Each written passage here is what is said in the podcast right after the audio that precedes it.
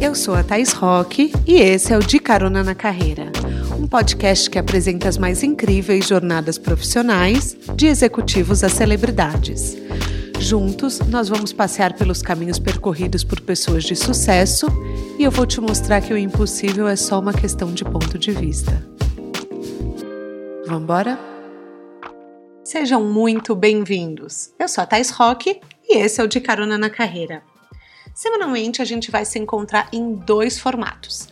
Um cápsula, que é o que você vai ver hoje, que eu chamo carinhosamente de De Carona no Jatinho, onde eu conto a carreira de uma celebridade ou de um executivo que seja muito famoso, internacional, que eu admire. O outro formato são também pessoas que eu admiro, são executivos ou especialistas de dentro ou de fora de multinacionais, que eu acredito que possam trazer algum insight e alguma lição, algum pensamento que possa mudar a sua jornada profissional também. No episódio de hoje, quem que vocês acham que eu vou falar? Eu vou falar da minha empreendedora americana preferida, rainha da cultura pop americana, que vem revolucionando o mundo jurídico, da moda, dos games, do mercado de beleza, tudo ao mesmo tempo. Parece impossível ter tantas áreas de sucesso, né, meus amores? Mas não. Eu tô falando da minha, da nossa Kim Kardashian West. É. Os inimigos devem estar virando os olhos, né? Já sei. Mas, como a nossa jornada hoje tem um, um gostinho especial por ser a primeira, eu quis falar de um tema que eu gostasse especialmente muito. Apertem os cintos que o nosso jatinho está prestes a decolar. Kimberly Noel Kardashian nasceu em Los Angeles, Califórnia, no dia 21 de outubro de 1980. Eu, Thaís, que narro esse podcast, nasci no dia 22 de outubro. Eu costumo brincar que nós somos separadas por uma calabaças e alguns milhões de dólares, mas nada que impeça uma amizade sincera. Kim, se você virou fluente em português e está escutando um dia esse podcast, pode me ligar que eu tô aqui para o que der e vier. Como muitos sabem, a Kim faz parte da família icônica Kardashian-Jenner, que tem um reality show no Entertainment Television que já dura 18 temporadas. Fora as temporadas paralelas, que são chamadas de spin-off, que são mais 18. Um total de 36 temporadas no ar. É querer muito trabalhar, hein, galera? É querer muito dar certo e ficar famoso. Nem Seinfeld, nem Grey's Anatomy tem tantas horas na TV quanto elas. Sim, eu fui olhar esse dado para falar para vocês, podem acreditar. A matriarca da família, mãe da, da Kim, é a Kris Jenner, só para dar nomes assim, para vocês saberem. A irmã mais velha é a Courtney, e ela tem outras irmãs também, outro, e um irmão, né? Que vem a Chloe, o Robert, a Kendall e a Kylie. Por que, que é importante vocês saberem disso? É só caso vocês tenham curiosidade e queiram fuçar nas redes sociais. Todos, exceto o Rob, eles têm uma vida pública e monetizam é, de, de, alguma forma com a internet, sem, seja tendo uma marca própria, seja com public post. Ao contrário do que muita gente pensa, a infância da Kim foi relativamente normal. Ela vivia em um bairro rico, né, cheio de privilégios. O primeiro namorado dela foi o sobrinho do Michael Jackson, mas fora isso, ela não era uma pessoa pública, então ela circulava e tinha uma vida de uma adolescente normal. O primeiro emprego dela foi com o pai numa indústria musical chamada Movie Tunes, que era onde o pai trabalhava, e só depois de anos que ela foi entrar no mercado da moda, que foi o primeiro mercado que ela trabalhou. Em 2004, ela se tornou stylist da Paris Hilton e da Lindsay Lohan. Sim, gente, se vocês verem, se vocês derem um Google nela em 2004, o estilo da Kim era um pouco duvidoso, mas contrataram ela para fazer esse trabalho, né? Então vamos confiar. E ela chegou a namorar um cara chamado Ray J. Por que, que é importante essa história? Ray J ele é muito importante na carreira da Kim.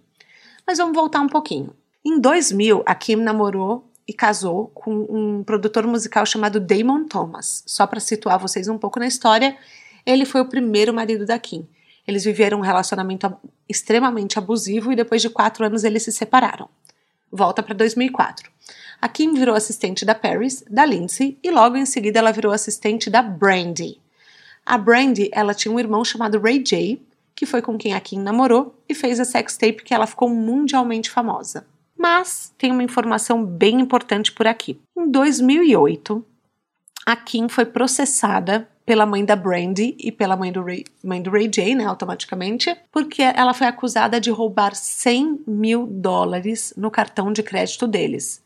Como ela era personal stylist, ela tinha um cartão de crédito dela, provavelmente, e fazia diversas compras. E falaram que ela passou na própria loja dela 100 mil dólares que não foram é, transformados em compras para Brandy. Esse processo ele ocorreu em segredo da justiça e eu, particularmente, apesar de eu ser fã, eu só descobri quando eu fui fazer esse podcast. E eu fiquei bem chocada, porém fez muito sentido porque em 2017 a Kim tinha uma personal stylist que ela demitiu subitamente, a Monica Rose. Alguns sites de fofoca garantem que foi por roubo.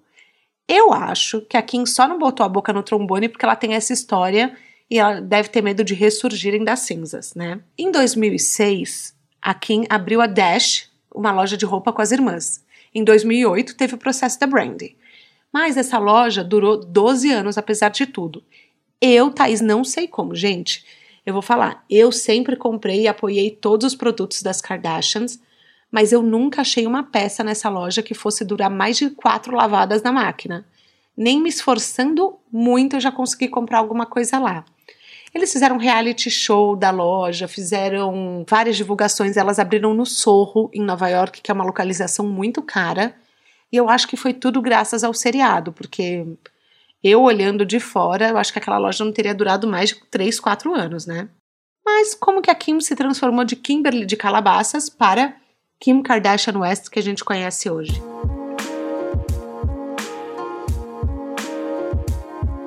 Começou com a sextape do Ray J. Que, que aconteceu? Dizem Vou contar duas versões. A primeira versão, que é a da Kim, que é uma versão pública, que ela fez uma sex tape quando ela estava louca de êxtase. Essa sex tape vazou e a vida da Kim virou de cabeça para baixo. Do dia para noite ela se tornou extremamente famosa e as pessoas passaram a conhecê-la. Anos depois, o empresário dela vazou a informação é, que ela teria vendido essa sex tape para a empresa de filmes pornôs mais famosa dos Estados Unidos, com uma cláusula de um contrato de confidencialidade que eles nunca divulgassem que ela vendeu. Parece que o valor foi de 5 milhões de dólares, um fato que é completamente negado pelo clã.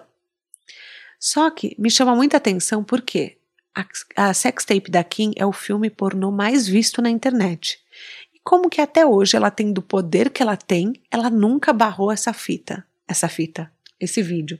Vocês pararam para pensar nisso? Eu agora tô parando para pensar falando com vocês e já me gera um questionamento assim, acho que ela vendeu. De verdade, acho que ela vendeu. Sim, eu defendia achando que tinha vazado, gente. Eu era essa fã. É, enfim, muita coisa mudou depois que eu criei esse mini doc aqui para vocês. depois disso, a, a Kris Jenner tinha uma amiga em comum com Ryan Seacrest, um dos, um dos, assim, dos caras mais fodas do entertainment. E ela falou, amiga, sua vida devia virar uma série. Sabe aquela coisa, sua vida merece um livro? Ela falou, sua vida tem que ser televisionada, suas filhas são muito engraçadas. E para quem assiste o, o, reality no começo, é mesmo. Como elas não tinham muito a perder, elas mostravam absolutamente tudo tudo. Era muito engraçado.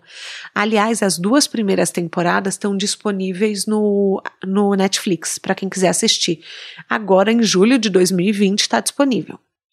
Então vale muito a pena, porque pelo menos você entende o que, que era no começo, que elas tinham uma pegada muito o termo que a gente usa no Brasil de subcelebridades. Era quase que um reality show, mesmo, assim, reality show no sentido Big Brother, sabe? Você assistia passo a passo do que elas faziam. Eu nem acho que tinha muita edição, para ser sincera.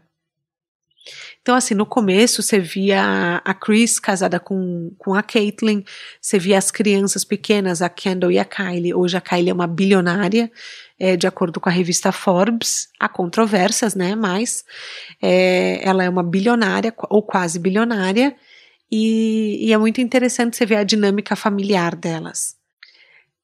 Quando o reality começou, elas abriam muito a vida delas, tanto que um dos personagens principais até hoje é o Scott, que ele é o ex-marido da Courtney. Ele ficou muito famoso porque no começo do seriado elas abriam muito a vida pessoal, que é uma coisa que já não acontece tanto hoje.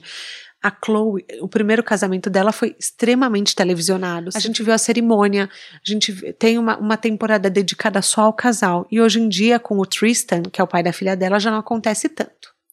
Estabelecido mais ou menos quem é quem por aqui, o seriado recebeu muitas críticas negativas, muitas mesmo, por enfatizar o conceito de famoso por ser famoso. Inclusive a rainha Beyoncé, nossa musa, já declarou algumas vezes nos bastidores que ela não gosta da Kim, porque a Kim sempre é, sempre fortaleceu essa coisa de que basta a pessoa existir, se exibir, para ela ganhar as atenções da mídia. E hoje, com uma maturidade muito maior do que há 10 anos atrás, quando eu comecei a assistir o seriado, eu já entendo esse ponto de vista dela. Mas eu ainda sou fã da Kim e eu vou explicar o porquê. No começo da carreira, ela fez muitas aparições em baladas, em seriados como How I Met Your Mother, 90210, CSI, e, a, e até mesmo no Dançando com as Estrelas, onde ela foi eliminada na segunda semana. Junto com tudo isso, ela começou a fazer várias capas de revistas de fofoca, é, ou pelo corpo dela, ou pelos relacionamentos dela.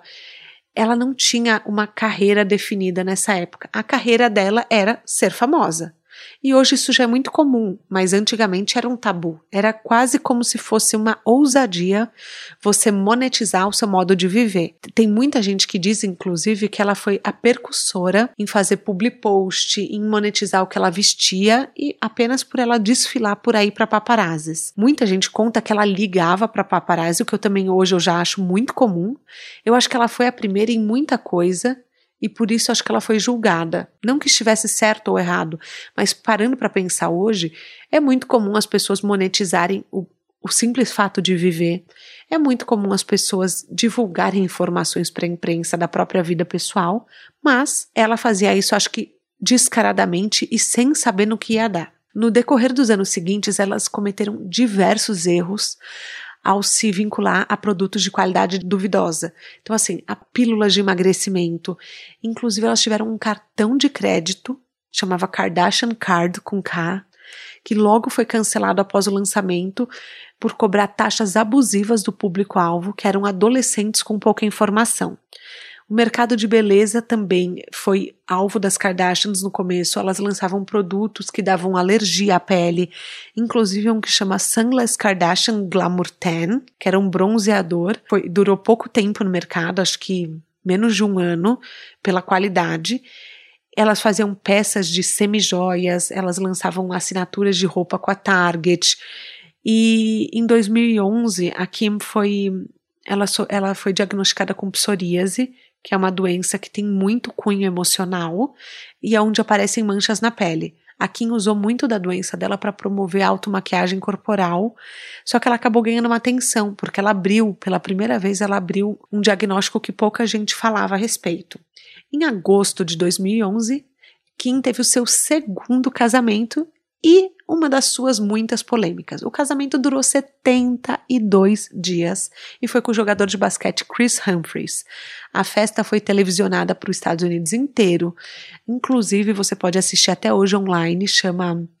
É, é um, um especial, é um dos especiais, né, do seriado que chama é o Conto de Fadas da Kim Kardashian, que é Kim's Fairy Tale Wedding, tipo o casamento de conto de fadas e ele foi televisionado para 10 milhões de pessoas e durou só 72 dias. O que, que aconteceu?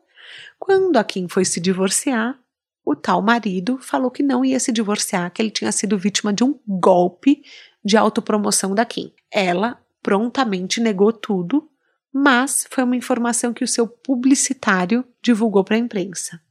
Essa batalha durou, acho que quase dois anos, se eu não me engano, e ele se negando a assinar. Ele só foi assim, porque o que acontece? Ele queria o annulment. Annulment, não sei como que fala. Ele queria que ele nunca, ele não queria o status de divorciado. Ele queria voltar para o status de solteiro. Kim, como já tinha sido casada, não ficou nem aí para isso e pediu o divórcio. Ele só aceitou assinar o divórcio quando a Kim engravidou do atual marido, que é o Kanye West. Casamento com o, com o Kanye foi a grande virada da carreira dela. Sim, povo, uma boa libriana tem tudo relacionado ao amor. Eu não sei quem é libriana aí, mas como eu sou, eu entendo muito aqui. um dos grandes pontos de virada da, da, celebridade de hoje é o casamento dela com o diretor de arte e rapper Kanye. Por quê? Ele conseguiu guiá-la na carreira. Finalmente, a Kim para de fazer péssimas escolhas de negócios, ela para de vincular o nome dela a qualquer coisa, a qualquer custo. Então, essas polêmicas vinculadas à qualidade e credibilidade acabam quando eles se casam.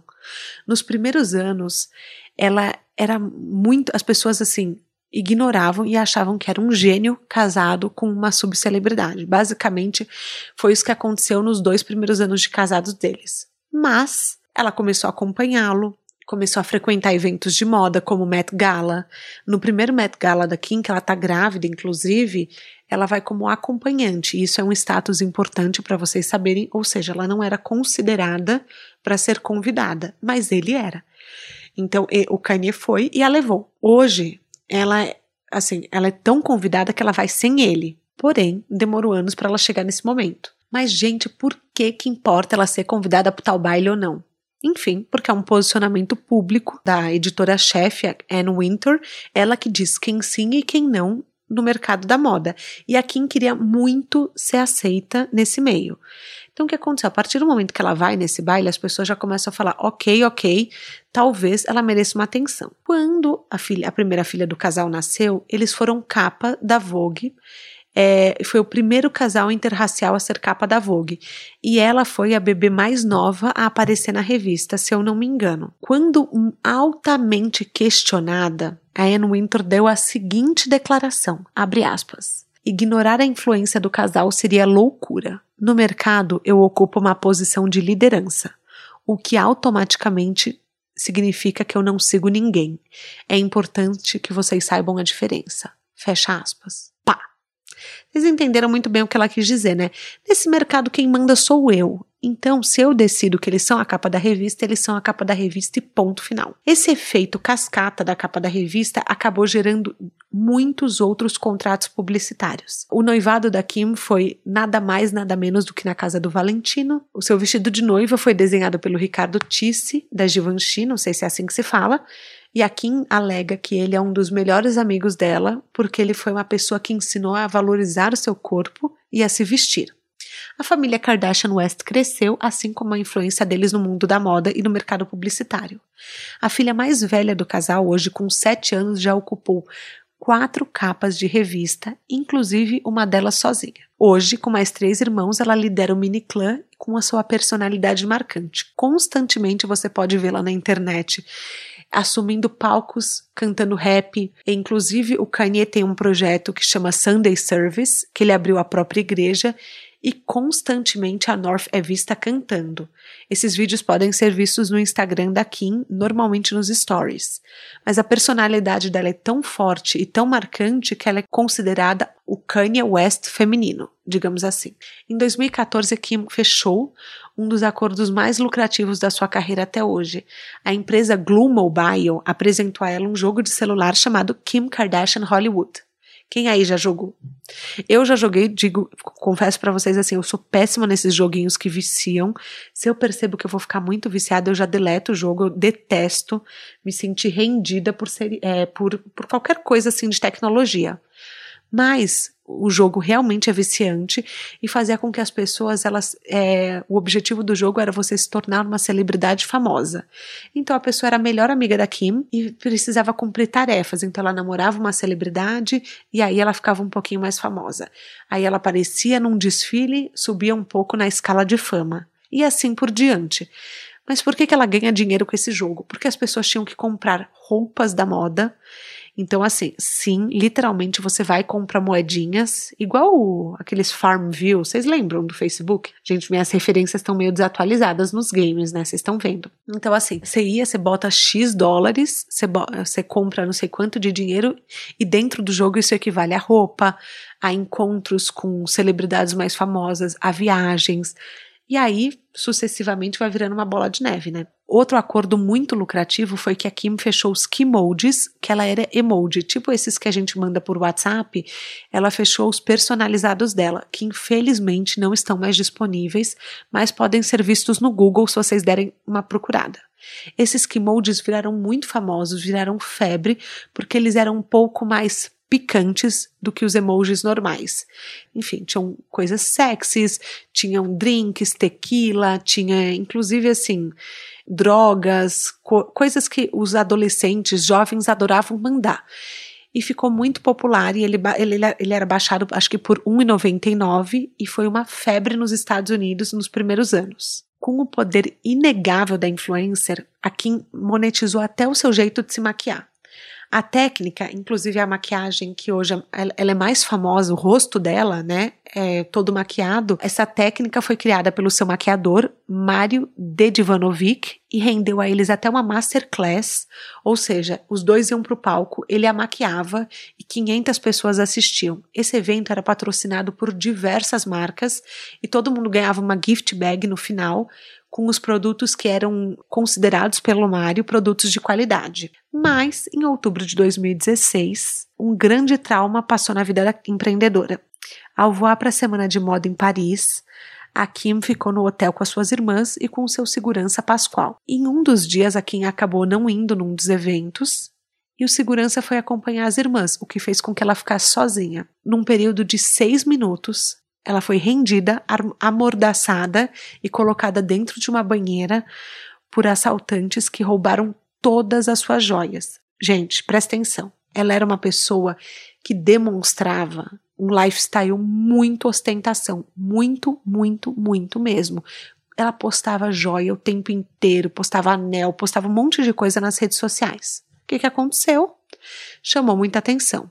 Ah, isso quer dizer que a pessoa não deva ser segura de se mostrar? Não, gente, eu tô falando que assim, uma ação pode ter certas consequências, e essa foi uma delas. Depois disso, a Kim ficou pela segunda vez três meses offline. A primeira vez foi quando a filha nasceu, e a segunda vez foi aí. Ela passou três meses sumida, se tratando, óbvio, porque assim, ela falou, tem uma cena dela no reality que ela conta aos prantos que ela fala: Eu tinha certeza que eu ia morrer. Eu não sei como se recupera de um trauma desses. Eu acho que ela conta que ela usou muito cristais, inclusive a Kim lança várias linhas de perfume ao longo da vida dela. Isso é uma marca registrada dela. E a primeira que ela lançou pós o sequestro, o assalto, foi em homenagem aos cristais que a curaram. Até hoje, 17 pessoas conectadas ao crime foram presas. Os policiais que investigaram o caso relatam que os assaltantes eles estavam observando a Kim há muitos anos, muitos anos, mapeando todos os movimentos dela. No ano seguinte, a Kim lança a linha de perfume junto com a marca KKW Beauty, que é onde ela lança diversas colaborações de maquiagem, é, ela lança perfume, ela lança contornos para o rosto para essa marca famosa dela, né, que é o a bochecha um pouco mais fina. Em 2019, mais uma polêmica para nossa família Kardashian. A Kim resolve lançar uma linha de segunda pele, assim, de calcinha, sutiã, de modeladores de corpo, de todas as cores de tons de pele existentes. Ela lançou, acho que, cerca de 20 cores. É, é, era um projeto incrível, Porém, o nome, ela errou. Ela resolveu chamar essa linha de kimono, o que foi considerado apropriação cultural no segundo que ela divulgou. Gente, como que uma pessoa, eu fico pensando, que tem tanto staff, eu, eu imagino que uma marca dessa passe pela mão de muita gente. Como que ninguém se tocou que era apropriação cultural? O que, que aconteceu? Ela até no começo ela não fez nada, ela falou: ah, eu acho que isso aí é buchiche, eu acho que o povo tá falando. Porém, ela recebeu uma carta do prefeito de Kyoto pedindo para que ela não fizesse isso, mudasse o nome da marca, porque ele falou que o kimono era uma peça tradicional e de grande importância na história da cultura oriental. A Kim logo se posicionou, pediu desculpas e mudou a marca dela para o nome Skims. que é pele, né? Peles. E também, é, coincidentemente, é o nome dela Kim, com um S na frente e um S depois. No reality, ela conta que ela perdeu dezenas de milhões de dólares por causa desse erro do nome, porque ela não queria perder as peças, então ela teve que retiquetar basicamente tudo, remarcar todas as peças de roupa. Porém, hoje a marca vai muito bem, obrigada.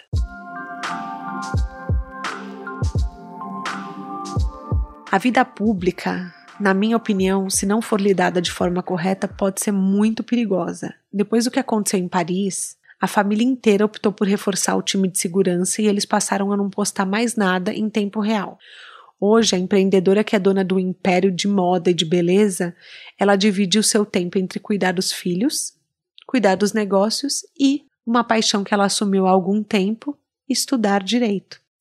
Isso mesmo, ao receber por celular, olha que linda essa história, gente, realmente eu acho muito legal.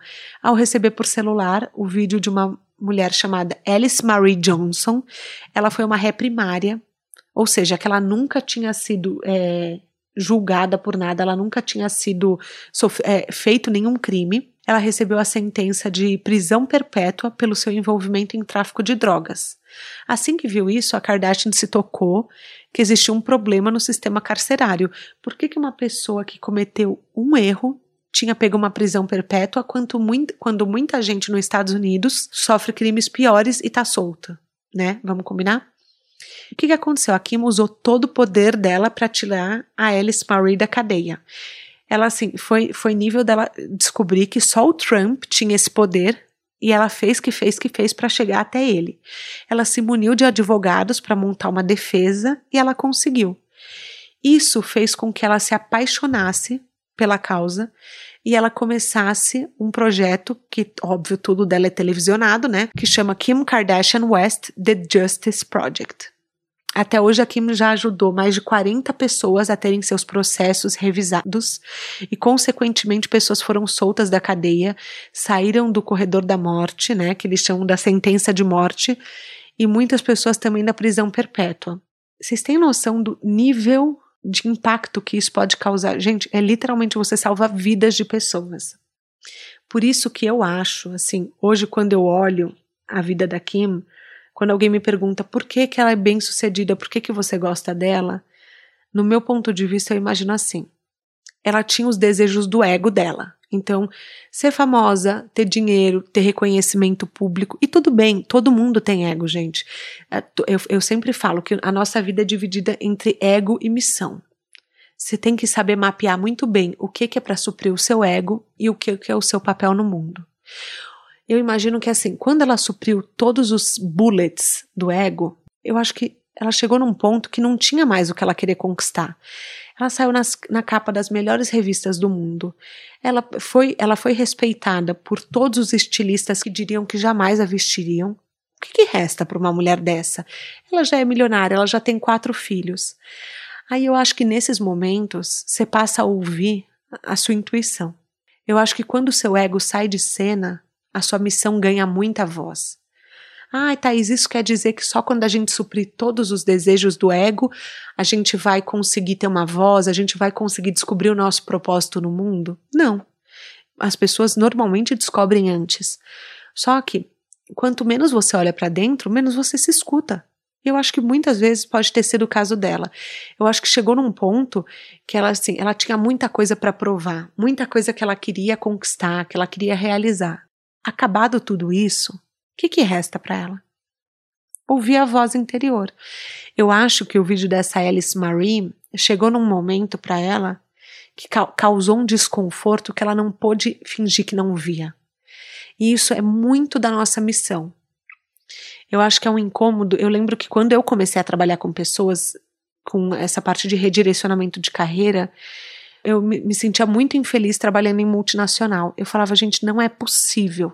Eu acho que eu não vim com o chip do trabalho nesse mundo. É, eu não sou capaz de amar trabalho nenhum. E eu fui passar por um processo de reposicionamento de carreira.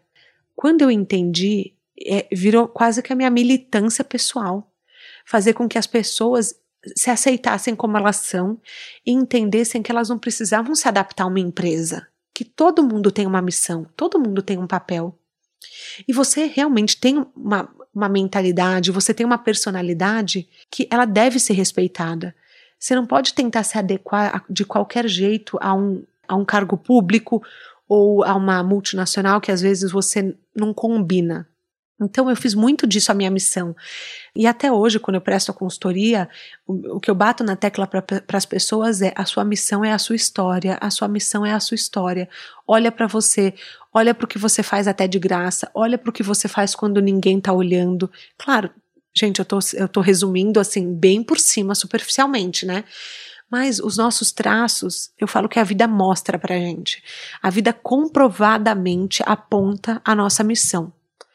E nesse momento a vida chegou, esfregou na cara dela e falou: Olha aqui, tem uma pessoa que talvez passe a vida inteira na prisão se você não agir. Você, essa missão é sua, de mais ninguém. E nesse momento ela catou. Ela catou, abraçou e falou: Vou resolver isso. Então, independente de onde a pessoa comece a jornada dela, todo mundo merece o respeito. Todo mundo, seja Kim, seja, não sei, uma pessoa que você não gosta, uma pessoa que você respeita.